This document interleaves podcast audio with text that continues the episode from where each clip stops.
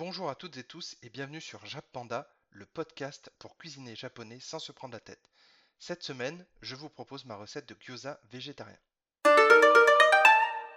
À ce stade, je vous ai déjà fait une recette de pâte à gyoza, ensuite de gyoza au poulet, de gyoza au bœuf, de gyoza aux crevettes, donc maintenant autour des gyoza végétariens. Pour faire environ 30 gyoza végétariens, il vous faudra 250 g d'épinards frais, 2 gousses d'ail, 400 g de champignons de Paris. Si vous les prenez en boîte comme moi, faites attention, il s'agit de 400 g en poignette égouttée, 3 à 4 cm de gingembre frais, 20 g de graines de sésame blanc, un oignon, 2 cuillères à soupe de sauce soja, une cuillère à soupe d'huile de sésame, un sachet de pâte à gyoza d'environ 40 feuilles, mais du coup vous en aurez un petit peu trop, donc il faudra les réutiliser ultérieurement. Pour les ingrédients de la sauce pour tremper vos gyoza, il vous faudra 3 cuillères à soupe de sauce soja, une cuillère à soupe de vinaigre de riz et un petit peu de 7 épices japonais, le shichimi togarashi. Attention, c'est assez pimenté, donc si vous savez que vos convives ou quelqu'un autour de la table ou vous-même, vous n'aimez pas tout ce qui est pimenté, je vous le déconseille fortement. On va maintenant s'attaquer à la farce. Donc dans un premier temps, lavez, équeutez et essorez vos épinards. Ensuite, épluchez l'ail, puis le gingembre. Pour le second, vous pouvez le faire avec une petite cuillère, cela fonctionne bien mieux qu'au couteau. Après ça, vous allez râper l'ail et le gingembre et les mettre de côté. Hachez également finement l'oignon et les champignons de Paris. Dans une poêle ou un wok, mettez une cuillère à soupe d'huile de sésame, les graines de sésame blanc, l'ail, le gingembre et l'oignon. Cuire 2 minutes à feu moyen. Ajoutez les champignons de Paris, puis cuire 5 minutes à feu moyen également. Et enfin, ajoutez les épinards et la sauce soja, remuez un petit peu à l'aide d'une cuillère en bois et laissez cuire 5 minutes. Une fois les 5 minutes écoulées, sortez votre farce et mettez-la dans un grand bol ou un saladier. Pour le pliage des gyoza, vous allez prendre un petit ramequin ou un récipient et mettre un peu d'eau dedans. Ensuite, vous allez prendre une feuille ou un disque de, de pâte à gyoza que vous allez mettre dans votre main et vous allez mettre une cuillère à café de farce dedans. Attention à ne pas mettre trop de farce parce que sinon vous allez avoir du mal à fermer votre gyoza et du coup ça risque un petit peu de, sortir du gyoza à la cuisson. Alors pour l'action en elle-même de plier les gyoza, là en fait par oral ça va être vraiment très compliqué de vous guider sans image. Donc je vous recommande vraiment d'aller regarder un petit tutoriel qui dure 40 secondes. Donc il s'agit d'une vidéo YouTube qui n'a pas été faite par moi. Et donc cette vidéo s'appelle Tutoriel pliage gyoza, entre parenthèses ravioli japonais. Et ça a été fait par la chaîne Cooking with Mumu. Et ce petit euh, tuto vraiment de 40 secondes va vous montrer comment faire vos gyoza. Les premiers seront peut-être pas idéaux par rapport à ce que vous avez en tête si c'est la première fois que vous en faites.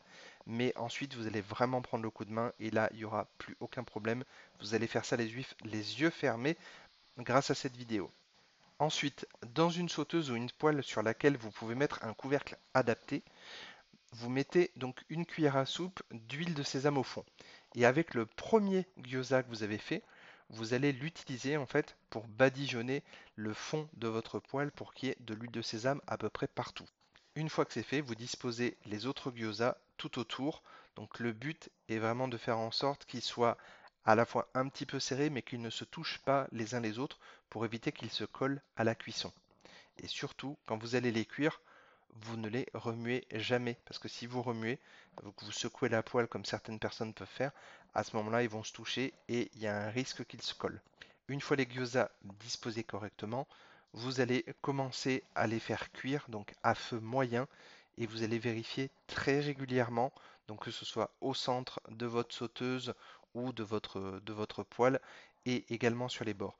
Dès que vous voyez que ça commence à dorer un petit peu sur le dessous, que ça commence à avoir une couleur un petit peu, euh, je dirais, entre le jaune et le brun, à ce moment-là, en fait, c'est que vos gyoza sont cuits pour ce qui est de la partie donc cuisson à la poêle. Une fois que vos gyoza commencent à dorer, vous allez verser un fond de verre d'eau, donc je dirais environ une hauteur de deux doigts sur un verre euh, vraiment basique euh, qu'on peut trouver absolument partout. Pas besoin de prendre un grand verre d'eau, au contraire vous allez détremper, mais vraiment un, petit verre et avec deux doigts euh, au niveau de la hauteur pour l'eau, c'est vraiment parfait. Et vous allez verser directement sur les gyoza et vous vous munissez de votre couvercle et vous refermez directement et vous allez laisser cuire 5 minutes pour que vraiment toute l'eau s'évapore. Une fois que l'eau s'est évaporée, vous obtenez donc du coup des gyoza qui sont à la fois cuits avec le côté croustillant de l'huile de sésame qui a été en contact direct avec le gyoza et la poêle et également avec l'eau qui a cuit en fait à l'étouffer. Donc vous avez cette double cuisson qui est si caractéristique au gyoza. Ensuite, il ne vous reste plus qu'à mélanger les 3 cuillères à soupe de sauce soja et de la cuillère à soupe de vinaigre de riz et potentiellement le 7 épices japonais, mais attention, je me répète, mais c'est vraiment quelque chose, si vous ne supportez pas ce qui est pimenté ou que quelqu'un qui va manger ces gyoza ne supporte pas ce qui est pimenté, à ce moment-là, je vous le déconseille fortement. Donc vous mélangez ça, ça prend juste 2 secondes, et vous avez votre sauce pour pouvoir tremper vos gyoza et vous régaler. Si vous cherchez d'autres recettes de gyoza en commençant par la pâte à gyoza notamment, vous pouvez la retrouver sur mon blog, donc jappanda avec 2p.fr. Si vous n'êtes pas végétarien, vous pouvez également euh, utiliser la recette gyoza au porc, ceux au poulet, ceux aux crevettes et ceux au bœuf, donc toujours disponible sur le blog.